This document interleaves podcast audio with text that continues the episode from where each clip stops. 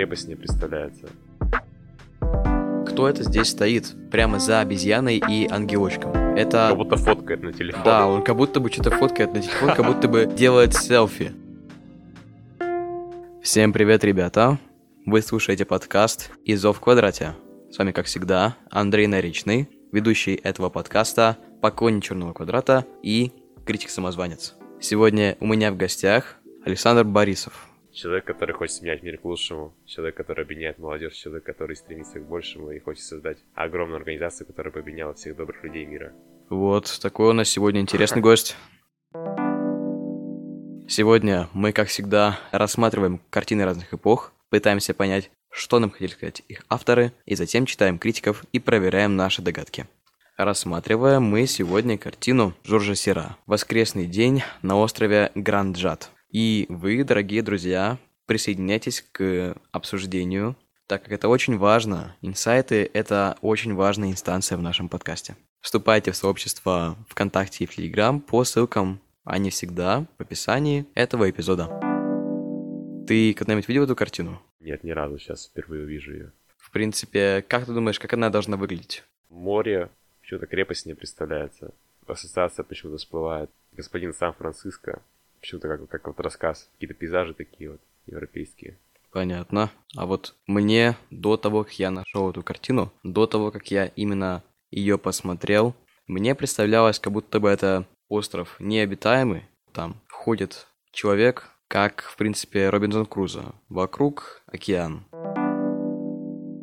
Ну что, давай теперь перейдем к биографии художника. До того, как мы узнаем, что это за картина все-таки.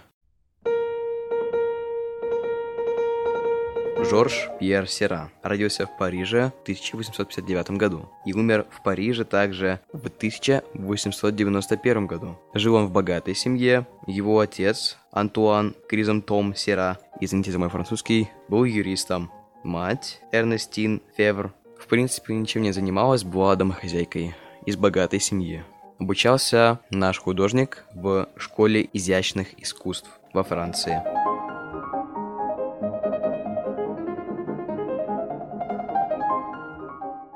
Итак, что я могу сразу сказать по поводу этой биографии? Прожил он совсем мало, 42 года. Умер в довольно-таки молодом возрасте, еще не перешагнув 50-летнюю шкалу по возрасту. Что это может сказать о самом художнике? О том, что, скорее всего, его смерть была либо от болезни, либо от какого-то морального перенапряжения, возможно, даже от самоубийства. А что ты можешь сказать по поводу этой биографии? Какие можешь сделать выводы? Ну, то, что 32 года прожил, это говорит о том, что он много успел в свою жизнь. А с другой стороны, в то время, наверное, много кто столько жил, хотя я не запомнил, когда он жил, в какое время. Раньше мало жили, поэтому... Он жил в 19 веке, и, в принципе, для этого времени типично прожить около 70 лет. Несмотря на то, что детская смертность все еще была достаточно высокая, при этом люди жили довольно-таки долго. Некоторые доживали даже до 90 лет. Понял, не знал. Даже многие, я имею в виду. Потому что люди, в принципе, всегда жили до 90 лет. То есть у них была биологическая способность жить столько. Но просто раньше. Во-первых, была детская смертность высокая. Во-вторых, в основном люди умирали от болезней, от какой-нибудь дизентерии или от того, что их съел хищник. Это уже в доисторические времена совершенно. Что еще можно сказать о том, то, что он родился и умер в Париже? Это значит то, что, скорее всего, свой город он любил, Путешествовал он, вероятно, тоже немного, потому что обычно путешествующие художники умирают где-нибудь в совершенно другой стране, а не у себя, на родине. Семья была богата. Что это может сказать о самом его искусстве? Мне кажется то, что это может обозначать то, что его основная, как бы, его сфера творчества – это портреты. Обычно художники из богатых семей пишут очень много портретов. Это, как бы, самая прибыльная сфера в художничестве, в живописи традиционно такая интересная биография. А человек, ну, если он мало путешествовал, и если он родился и умер в Париже, значит, он, как мне кажется, прожил не такую сверхнасыщенную жизнь, как мог бы. Потому что я сторонник того, что надо путешествовать, надо ездить по городам. Я вот, по крайней мере, я прожил, вот мне 17 лет, я прожил все 17 лет в одном городе. И мне хочется куда-то ездить в разные города и так далее. И это опыт. Это опыт, который, безусловно, отражается в искусстве. Опыт путешествий. Те художники, которые путешествуют больше, их э, тематика их э, как бы сферы деятельности, периоды более разнообразные, потому что просто банально рисовать больше всяких э, различных мест.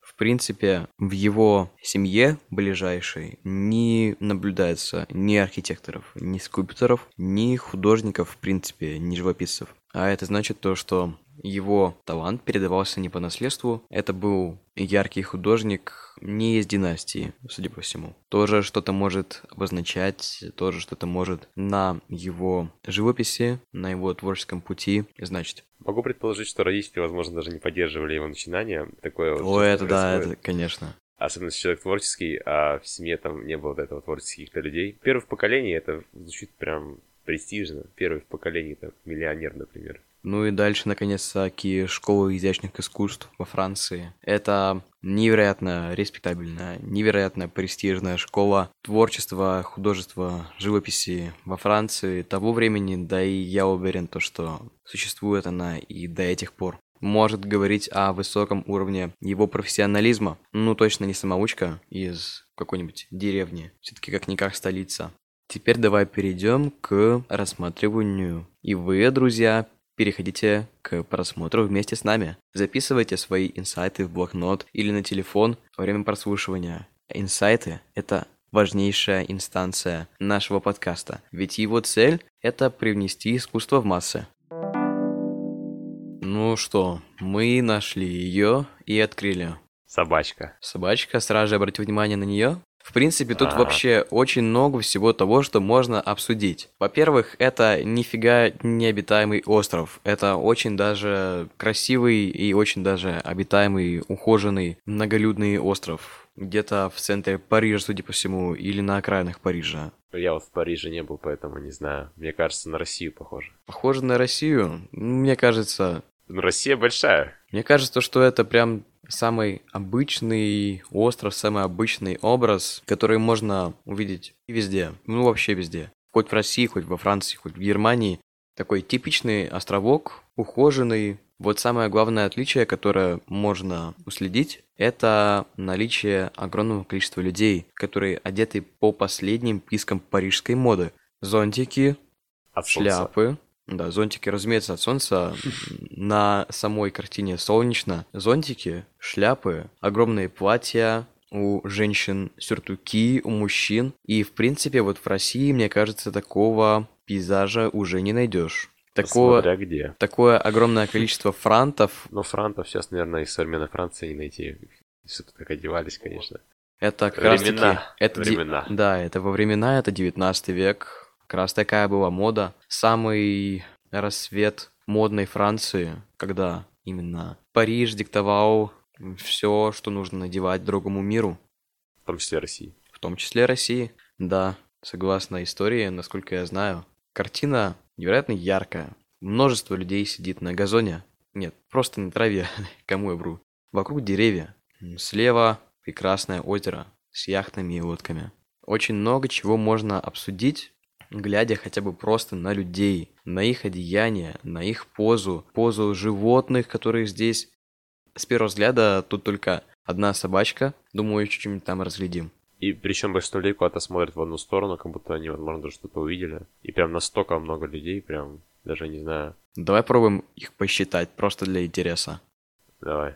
А причем их можно разделить на людей, одетых в холодные цвета, и на людей, одетых в теплые цвета. Причем в теплые там все в оранжевом. А холодные там оттенки разнятся. Смотри, что я заметил. В основном те, кто в тени, они одеты в холодные темные цвета. Мужик внизу импостер, он. Вот я и говорю о том, что есть парочка исключений.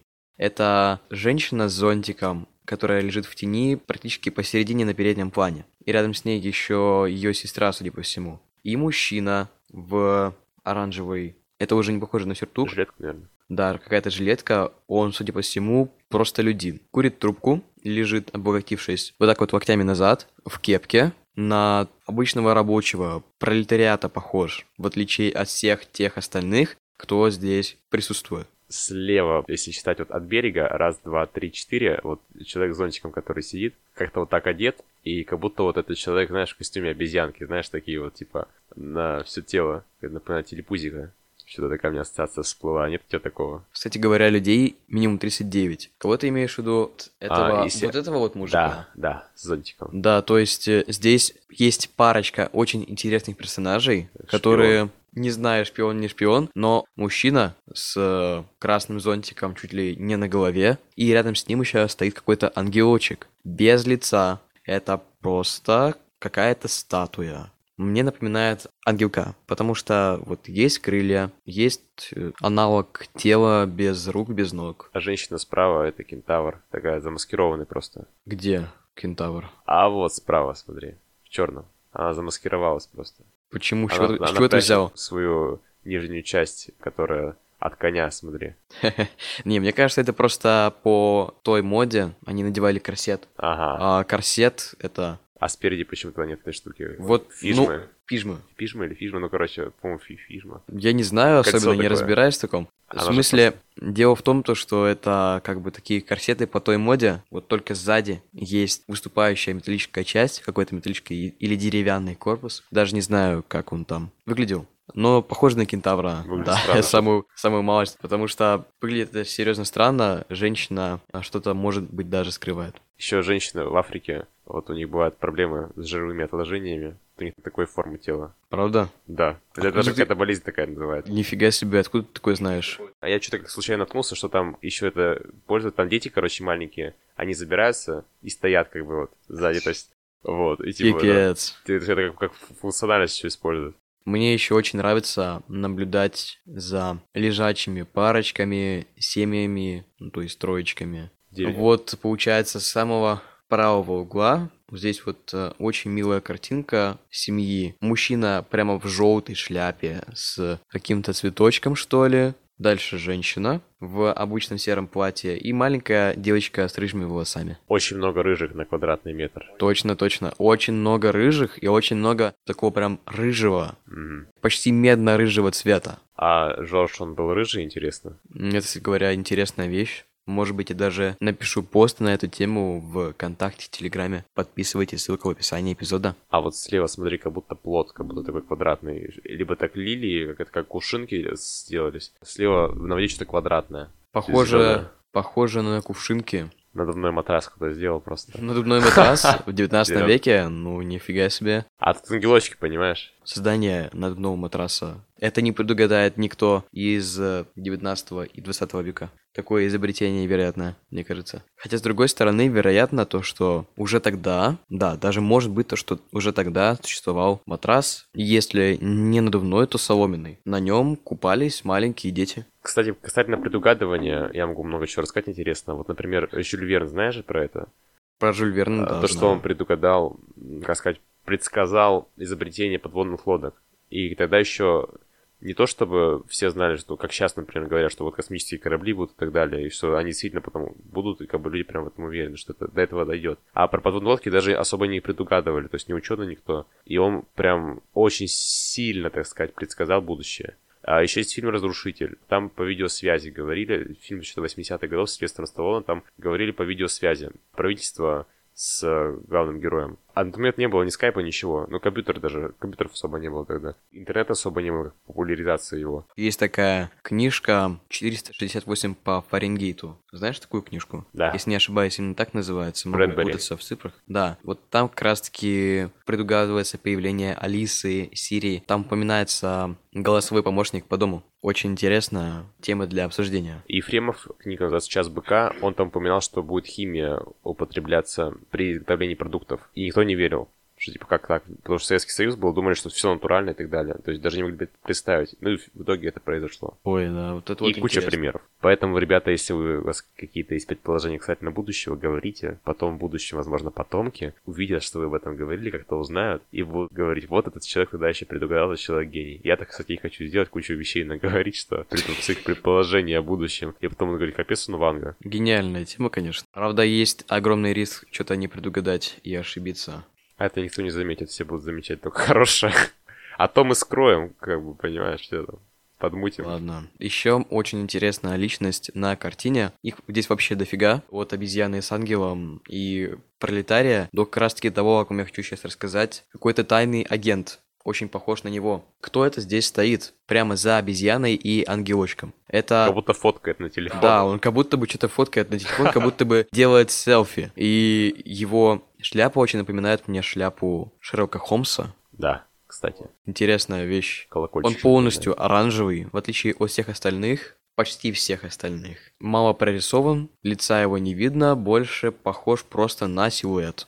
А слушай, мне кажется, все-таки действительно оранжевый это из-за солнца. Потому что Ну, оранжевый, похоже, из-за солнца, вот да, все, но... кто в тени, прям они... Но это же специальная техника рисования, когда акцент огромный идет на цвет, на какое-то мимолетное впечатление. Сразу же видно то, что это представитель импрессионизма или постимпрессионизма. Огромное значение придается цвету, и мы стараемся запечатлить мимолетное впечатление, какой-то мимолетный взгляд, как будто бы знаешь, ты просто сфоткал, у тебя вот неудачная фотография, и ты ее зарисовал. Неудачная фотография, где все люди засвечены, Да. где только в тени более-менее видно, и ты ее зарисовал. Вот, это примерно так выглядит. Мы открыли такую фотографию картины, где не очень видно на поводке у женщины, которая кентавр, кто на поводке. И все-таки кажется, что это хорек. Сейчас Это похоже на хорька, да. Может, Ну, тут как минимум два животных, тут как минимум две штуки животных.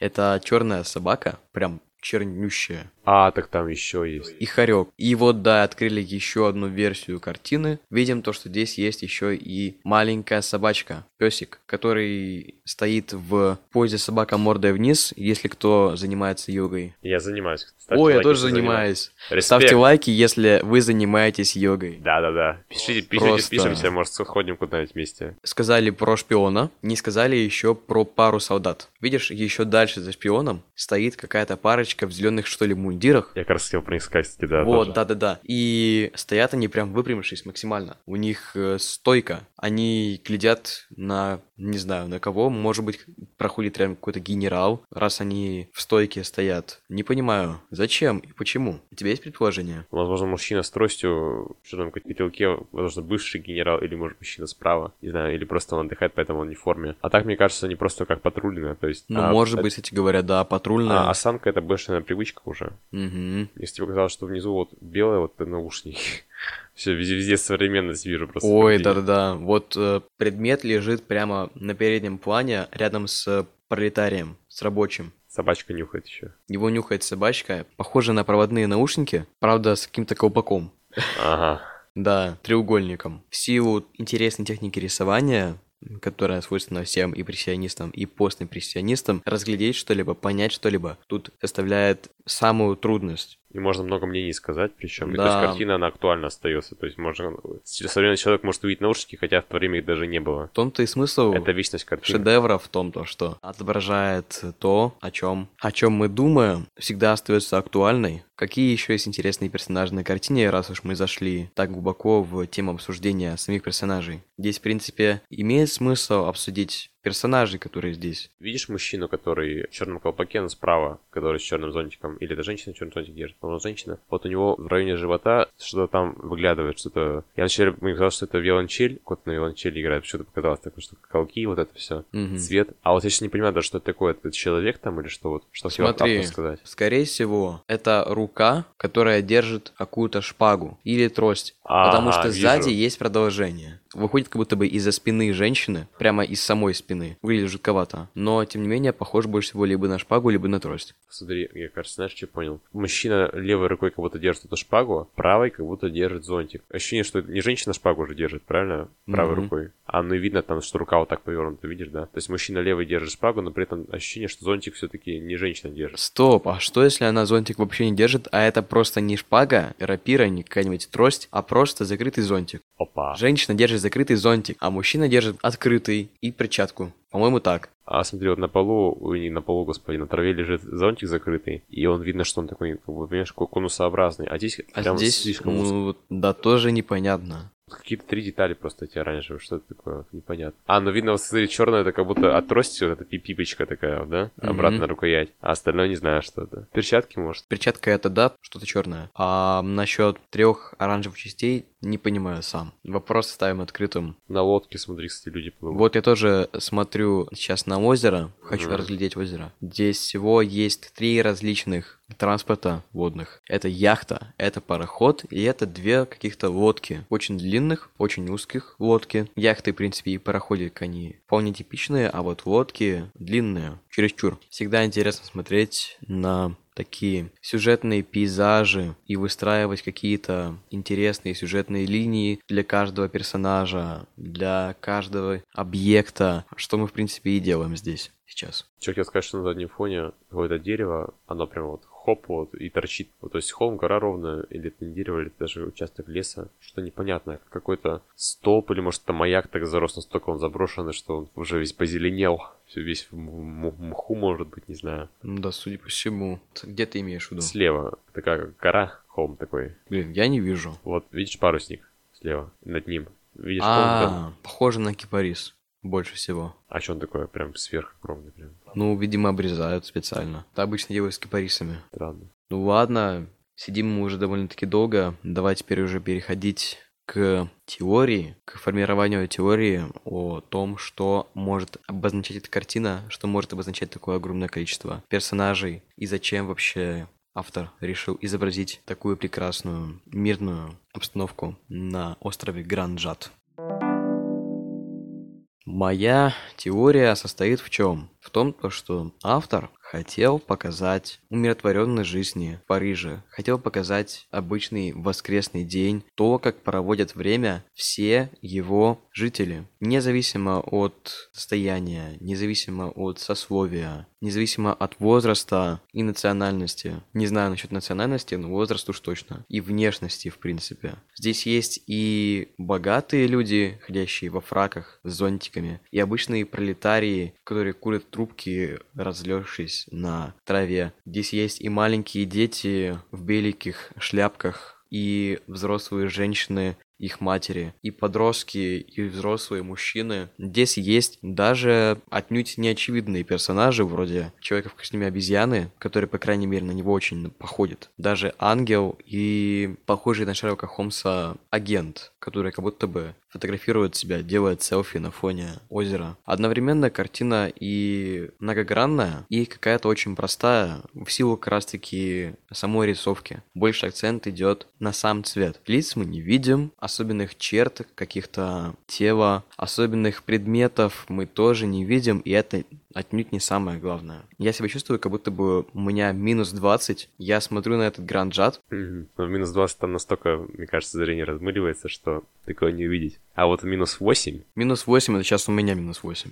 А, да? И я типа нормально вижу еще. Да. Понял. Так что больше похоже на минус 20. Да, интересная мысль. Прикольно. Очень стало интересно, сколько по времени рисовал автор картину. И... Ну вот сама проработка, как бы сказать, цвета, цвета одежд, она бы заняла много времени. Ты же видишь, то, что тут очень много мазков, они мелкие. Картина, скорее всего, была крупная. Mm-hmm. На огромном холсте. Mm-hmm во всю стену. Так что уверен, то, что занимало это времени довольно-таки много, как минимум 4 года. А мое предположение, что картина не такая большая, и рисовка заняла около недели. Интересно будет проверить. Да, будет интересно поверить. Еще очень интересно предположить, был ли автор на этом пляже, и поскольку я человек необразованный, я не знаю, существует ли остров Гранджат, возможно, он даже не существует, и автор нарисовал какой-то мир, который он сам хотел бы видеть, и, возможно, который не соответствует миру, в котором он сейчас живет. Ну, то есть ты имеешь в виду, что это какой-то идеал самого художника? Слушай, ну, не факт, конечно, это предположение, но, возможно, да. Зависит от того, существует ли, опять же, остров Гранжат. А вообще, возможно, автор был на этом острове, и поэтому он его нарисовал по памяти. А, кстати, возможно, у него было плохое зрение. Вот, вот много предположений. Вот тут теория можно посмотреть. Нужно будет посмотреть обязательно. Итак, давай же побольше узнаем о картине «Воскресный день на острове Гранджат». Это жанровая сцена. Стиль изображения пуантилизм и неоимпрессионизм. Пуантилизм или девианизм – стилистическое направление в живописи неоимпрессионизма, возникшее во Франции около 1885 года, в основе которого лежит манера письма раздельными мазками, правильной, точной или прямоугольной формы, характеризуется отказом от физического смешения красок ради оптического эффекта. Неоимпрессионизм – Течение в живописи, возникшее во Франции около 1885 года. Его основными представителями были Жорж Сера и Поль Синьяк. Термин ввел критик Феликс Фенеон в статье для бельгийской газеты «L'Art Moderne», чтобы отличать творчество Сера от импрессионистов. Написанная картина была маслом на холсте в 1886 году. Размер ее, в принципе, 2 на 3 метра. И писалась не 4 года, все-таки побыстрее. Сейчас она находится в Чикагском институте искусств. Работа находится в коллекции «Пуантилизм» Ирины Олих. Воскресный день на острове Гранджат был впервые показан на последней, восьмой выставке импрессионистов в 1886 году. Картину сразу же признали одним из величайших произведений современного искусства. Работа над этим огромным полотном заняла у Сюра два года. Три на два метра – это картина во всю стену. Это была огромная картина. Заняла она, конечно, не четыре года, но при этом, разумеется, и не неделю. Все-таки я был ближе к правде в данном случае. Художник наносит цвет в виде точек или пятен контрастных цветов. И это позволяет создать особенно яркий и светлый рисунок. От импрессионизма не осталось и следа. Картина четко структурирована, композиция порядочна и продумана. Все-таки в данном случае насчет импрессионизма я был в корне неправ, как нам заявляет уважаемый критик Алена Эсаулова.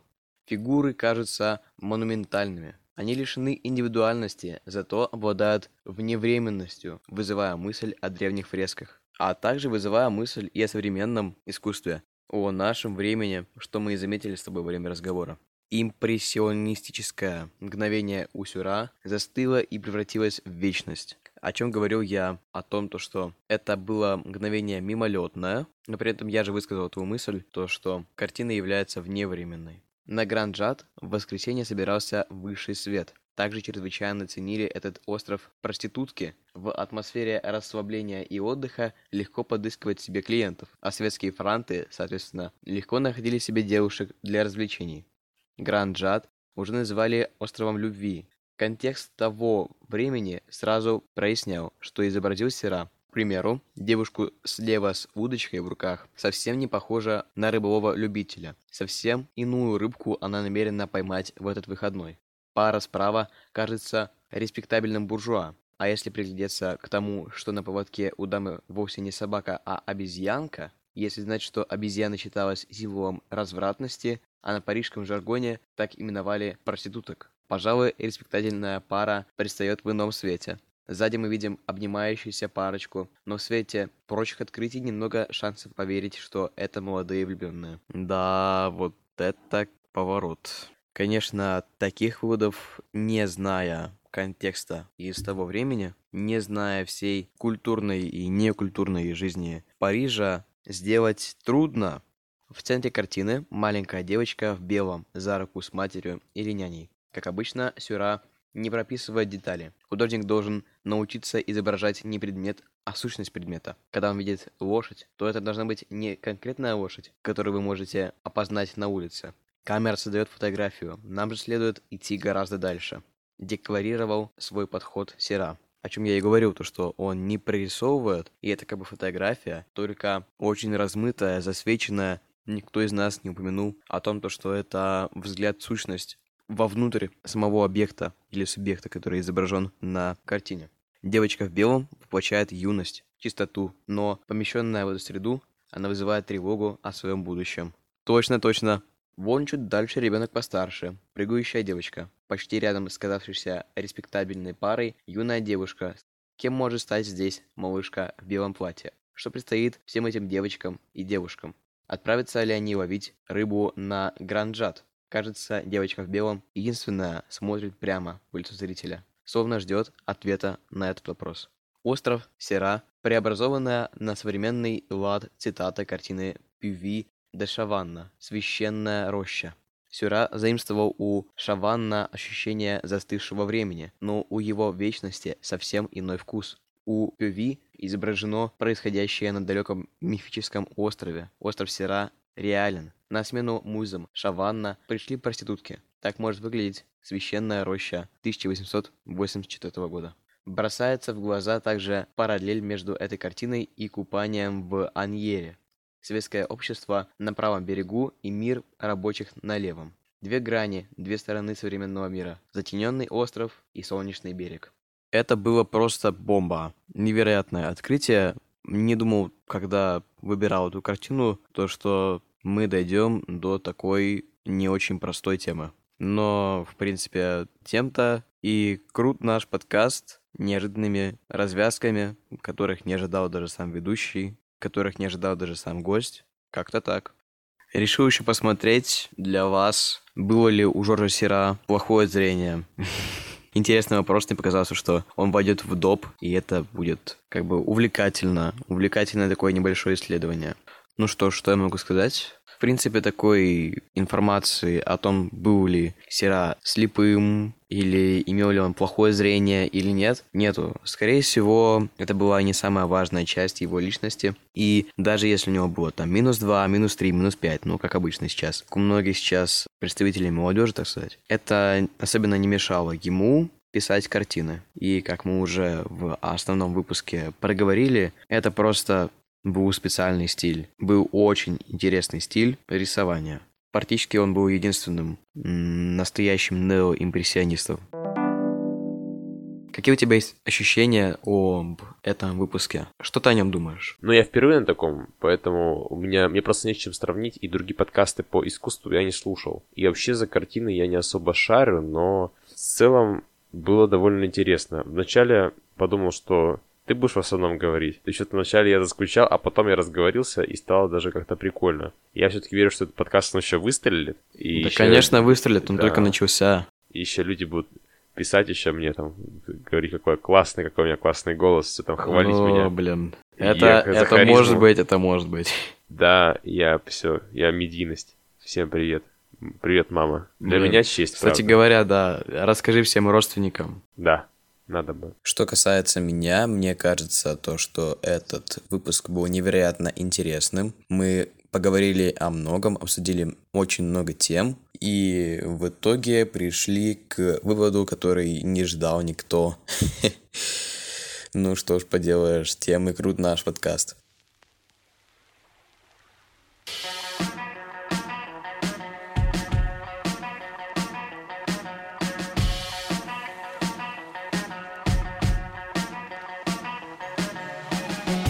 Пожалуй, на этом мы закончим. Ставьте лайки, если вам понравился этот эпизод. Подписывайтесь также на группы в Телеграм и ВКонтакте. Репостайте этот подкаст своим друзьям, родственникам и так далее, чтобы как можно больше узнали, о чем мы говорим в этом, а также в прошлых и последующих выпусках. На следующий раз у меня заготовлена очень интересная картина под названием «Демон сидящий» от Михаила Врубеля. Ребят, э, спасибо большое, что послушали подкаст. Большое спасибо, Андрей, за то, что пригласил. Пожалуйста. Жму руку. Возможно, вы слышите и, возможно, чувствуете душой, что я пожал ему руку. Была честь большая, что меня пригласили на подкаст. Был очень рад выступить. Надеюсь, я вам как-то понравился. Пишите. Я рад новым знакомствам, новым друзьям. Будем дружить. Спасибо. До скорых встреч. Говорю пока, но не прощаясь. И желаю всем хорошего утра, дня и вечера. Независимо от того, когда и где вы слушаете этот эпизод.